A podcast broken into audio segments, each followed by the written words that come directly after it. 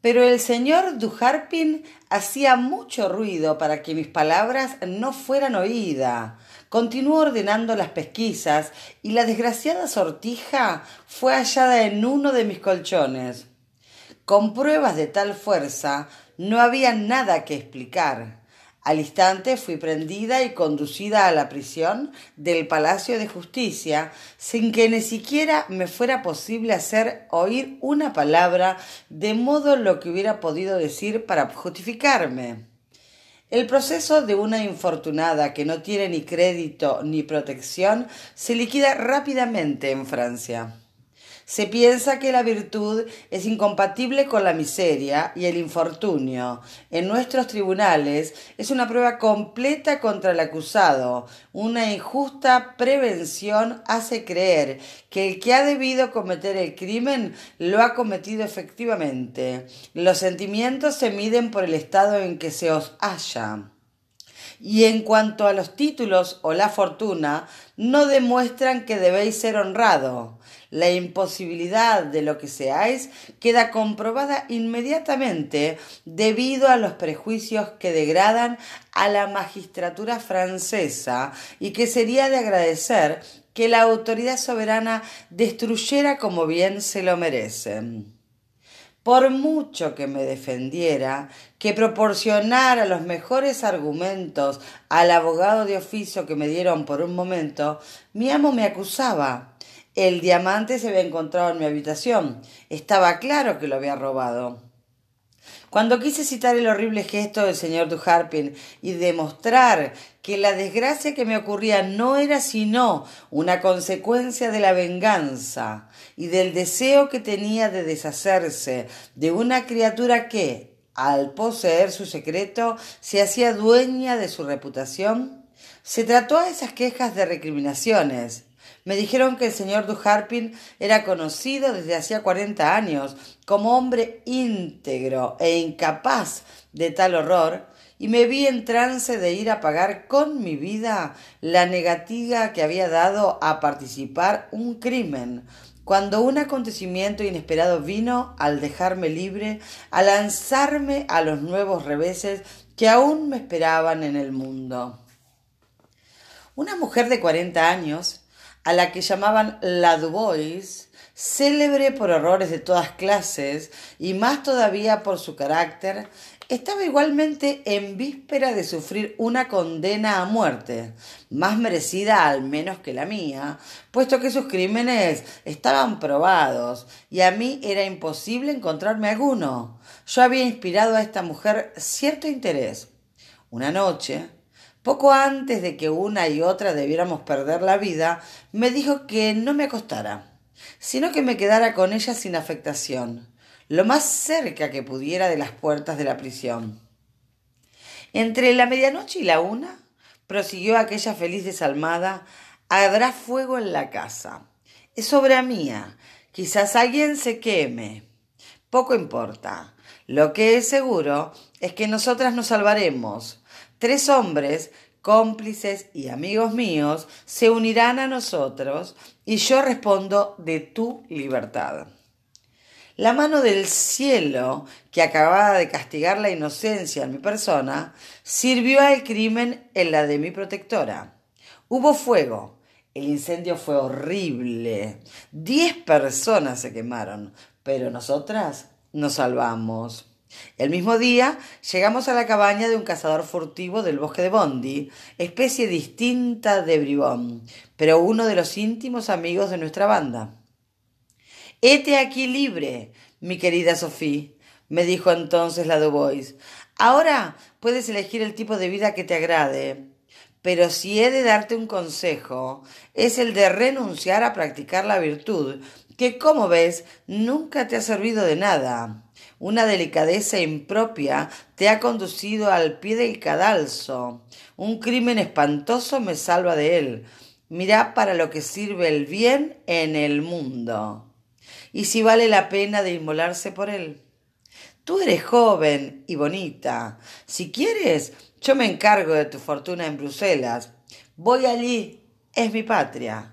En dos años te sitúo en el pináculo pero te advierto de que no será en absoluto por los estrechos senderos de la virtud, por lo que te llevaré a la fortuna. A tu edad hay que emprender más de un oficio y servir a más de una intriga cuando se quiere hacer camino rápidamente. Emplearemos todo. La voluptuosidad, la picardía, la mentira, el robo, el asesinato. Ya me entiendes, Sophie, ya me entiendes. Decídete, pues, rápido, ya que no podemos descansar en este lugar. Aquí no estamos seguros, sino durante unas horas.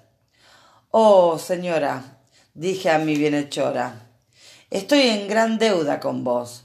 Me habéis salvado la vida. Estoy sin duda desesperada al haber dado un crimen y podéis estar segura de que si hubiera tenido que participar en él, hubiera preferido perecer a hacerlo. Sé muy bien los peligros que he recorrido por haberme abandonado a los sentimientos de honradez, pero siempre germinan en mi corazón, pero sean cuales sean las espinas de la virtud, siempre las preferiré a los falsos resplandores de prosperidad, peligrosos favores que por un instante acompañan al crimen. Existen en mis ideas religiosas que gracias al cielo jamás me abandonarán. Si la providencia me hace penosa la carrera de la vida, es para compensarme más ampliamente en un mundo mejor. Esta esperanza me consuela, suaviza todas mis penas, apacigua mis lamentos, me fortifica en la adversidad y me hace desafiar todos los males que le plazca ofrecerme. Esta alegría se apagaría inmediatamente en mi corazón si fuera a mancharlo con el crimen, y al temor de reveses aún más horribles en este mundo añadiría el horroroso aspecto de los castigos que la justicia celestial reserva en el otro a quienes la ultrajan. Estos son sistemas absurdos que pronto te llevarán a la mendicidad, de donde nadie se podrá rescatar, hija mía, dijo la Dubois, frunciendo el ceño. Créeme, dejar en paz a la justicia celestial, a tus castigos o a tus recompensas venideras. Todas esas tonterías no sirven más que para olvidarlas al salir de la escuela o para hacerle a uno morir de hambre si se tiene la estupidez de creerlas. La dureza de los ricos hace legítima la pillería de los pobres, hija mía. Que su bolsa se abra a nuestras necesidades, que en su corazón impere la humanidad y las virtudes podrán establecerse en el nuestro, pero mientras nuestro infortunio, nuestra paciencia para soportarlo, nuestra fe, nuestro servilismo no sirvan más que para reforzar nuestras cadenas, nuestros crímenes serán obra de ellos. Y bien tontos seríamos si nos privásemos de ello para así amenorar un poco el yugo con el que nos uncen.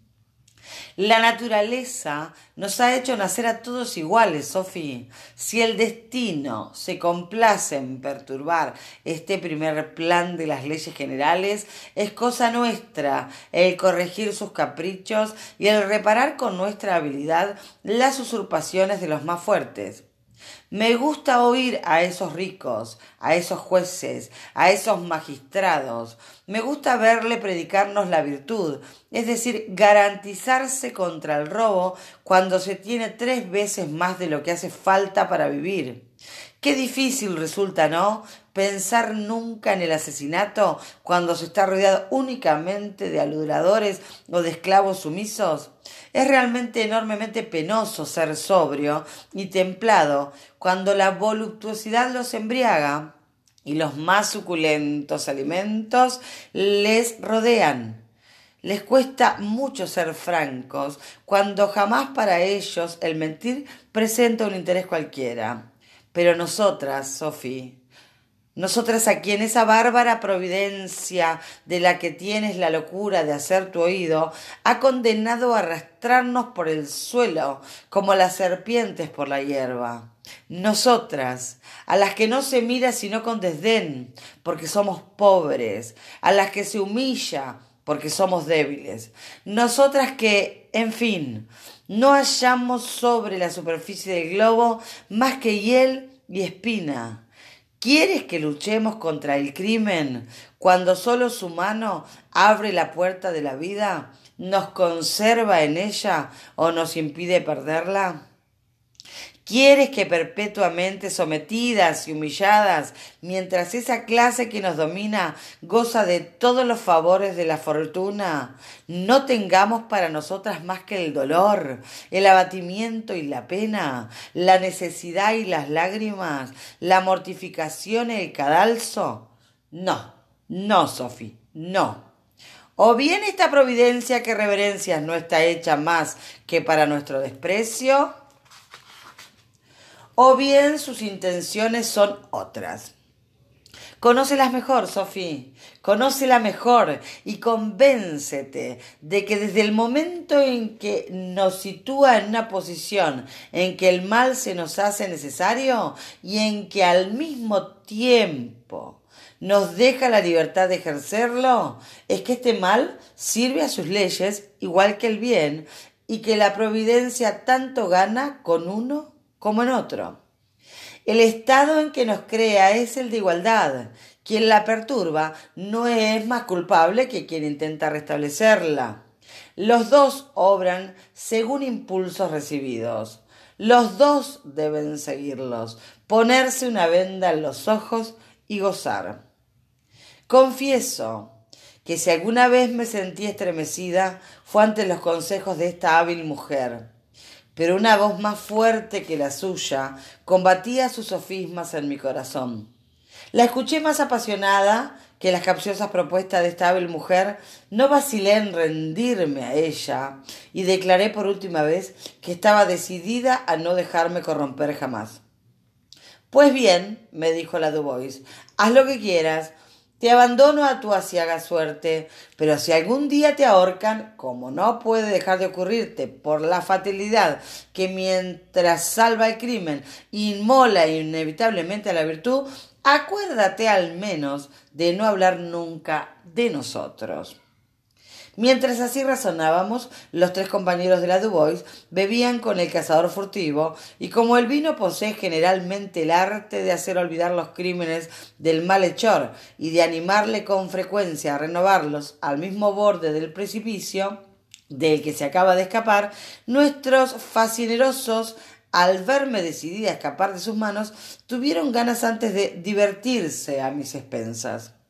Sus principios sus costumbres, el sombrío local en que nos hallábamos, la especie de seguridad que creían disfrutar, la embriagadez, mi edad, mi inocencia y mi aspecto, todo los animó. Se, se levantaron de la mesa, tomaron consejo entre ellos, consultaron a la Dubois, procedimientos todos cuyo misterio me hacían temblar de horror, y el resultado, al fin, fue que tuviera que decidirme, antes de partir, a pesar por las manos de los cuatro. Por gracia o por fuerza, que si lo hacía de buen grado, me darían un escudo cada uno para conducirme donde quisiera. Puesto que me negaba a acompañarles, que si era preciso emplear la fuerza para decidirme, la cosa se haría igual. Pero para que el secreto quedara guardado, el último de los cuatro que gozara de mí me hundiría un cuchillo en el seno y luego me enterraría al pie de un árbol. Os dejo imaginar, señora, el efecto que me hizo aquella exacerbable proposición. Me arrojé a los pies de la Dubois, la conjuré a que fuera por segunda vez mi protectora, pero la desalmada no hizo más que reírse de una situación horrorosa para mí y que no le parecía más que una miseria.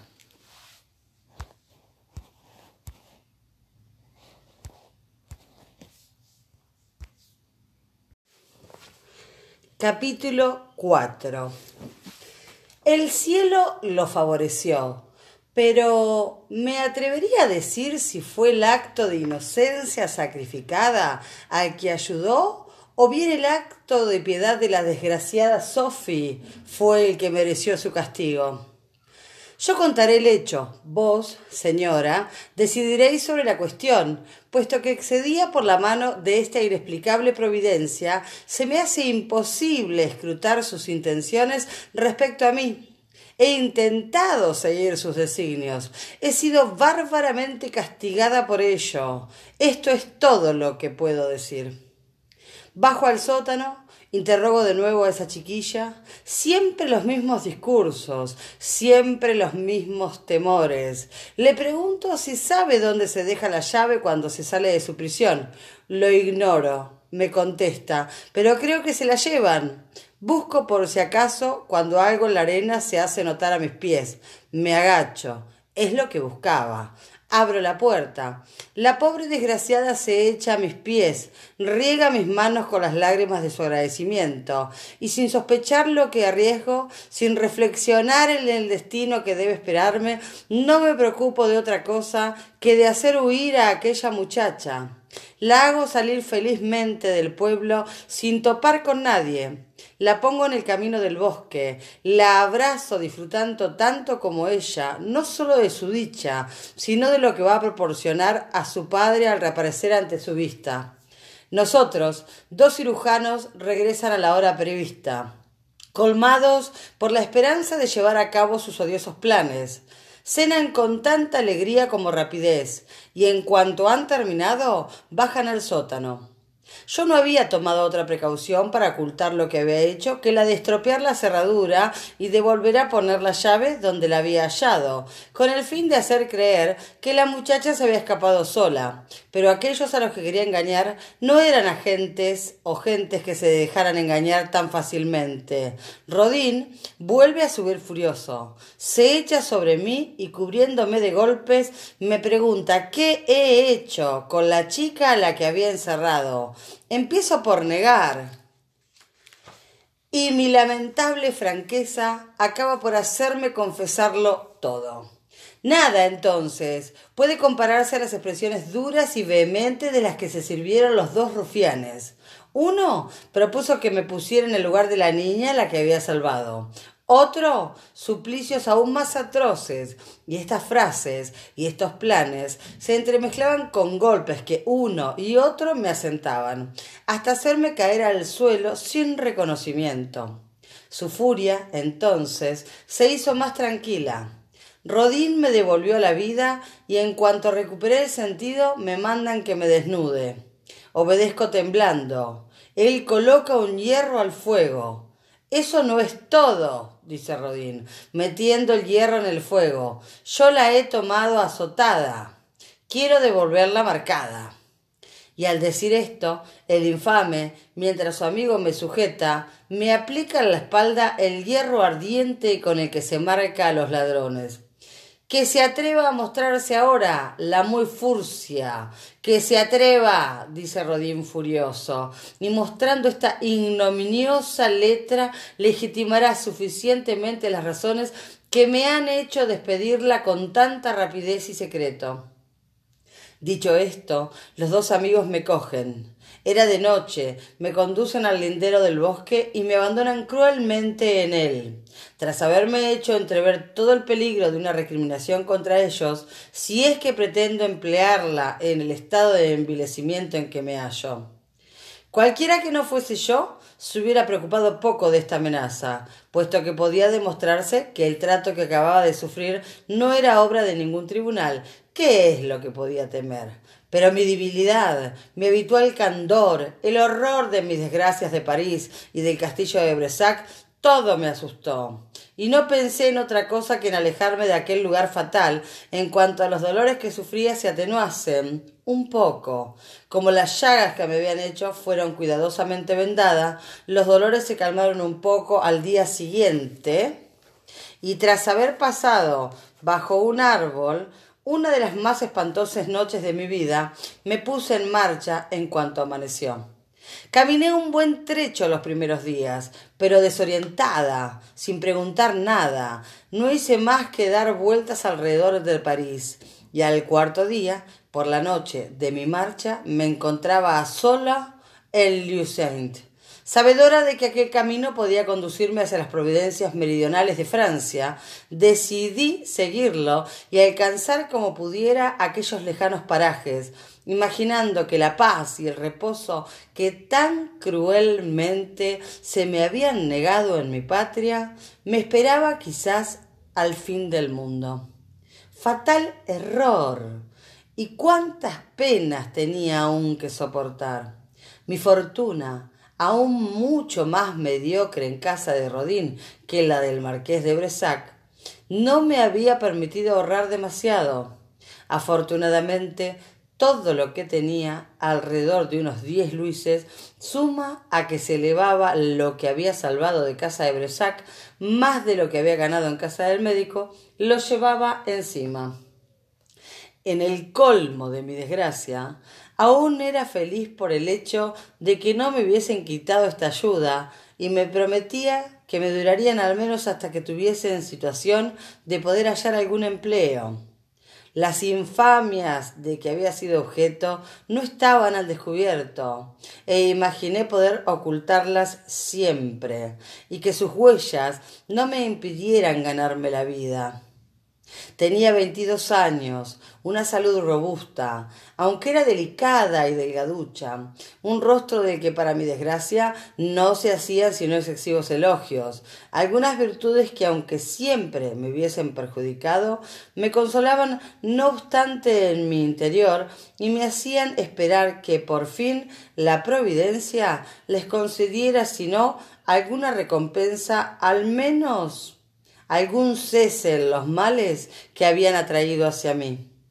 Llena de esperanza y de valor, continué mi camino hacia Sens. Había resuelto descansar allí unos días. Una semana de descanso me hizo reponerme por completo. Quizá hubiese encontrado algún empleo en Sens, pero convencida de la necesidad de alejarme, ni siquiera quise buscarlo. Continué mi camino con la idea de buscar fortuna en el delfinado. Había oído hablar mucho de esta región en mi infancia. Pensaba que en ella estaba la felicidad. Vamos a ver cómo la encontré. En ninguna circunstancia de mi vida me habían abandonado los sentimientos religiosos al despreciar los vanos sofismas de los espíritus fuertes, al creerlo todos emanados del libertinaje antes que de una firme persuasión, les oponía mi conciencia y mi corazón y encontraba por medio de la una o el otro todo lo necesario para luchar contra ellos obligada a veces por mis desgracias a descuidar mis deberes piadosos, reparaba estos yerros en cuanto tenía ocasión de ello. Acababa de salir de Auxerre el 7 de junio, nunca olvidaré la fecha.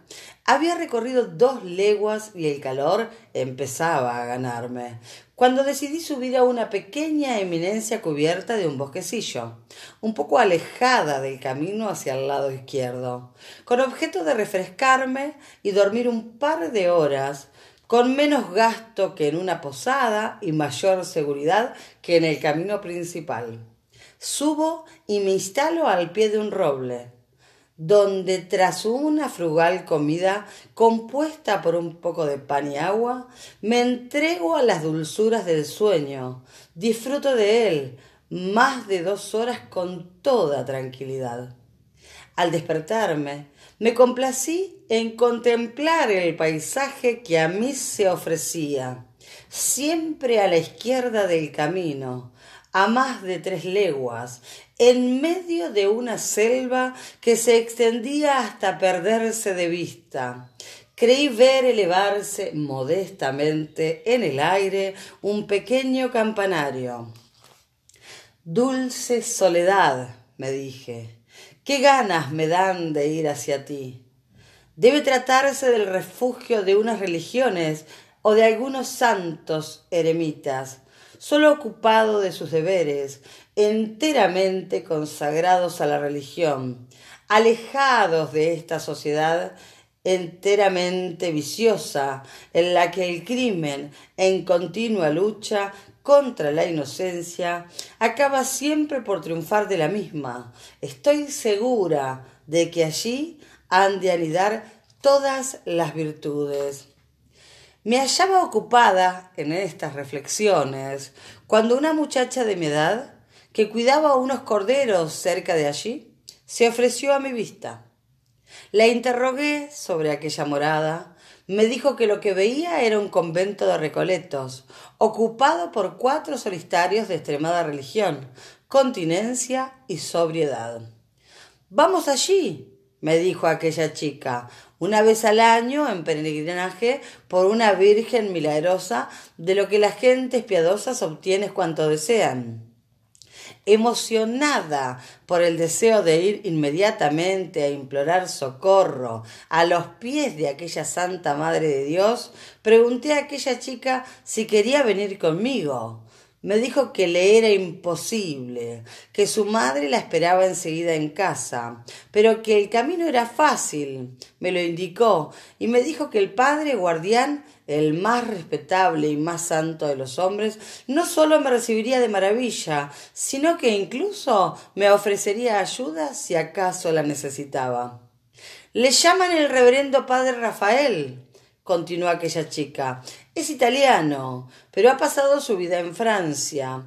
Le gusta esta soledad y ha rechazado varios beneficios del Papa, de quien es pariente. Es hombre de una gran familia, dulce, servicial, lleno de celo y de piedad de alrededor de cincuenta años de edad y de que todo el mundo en la región considera un santo.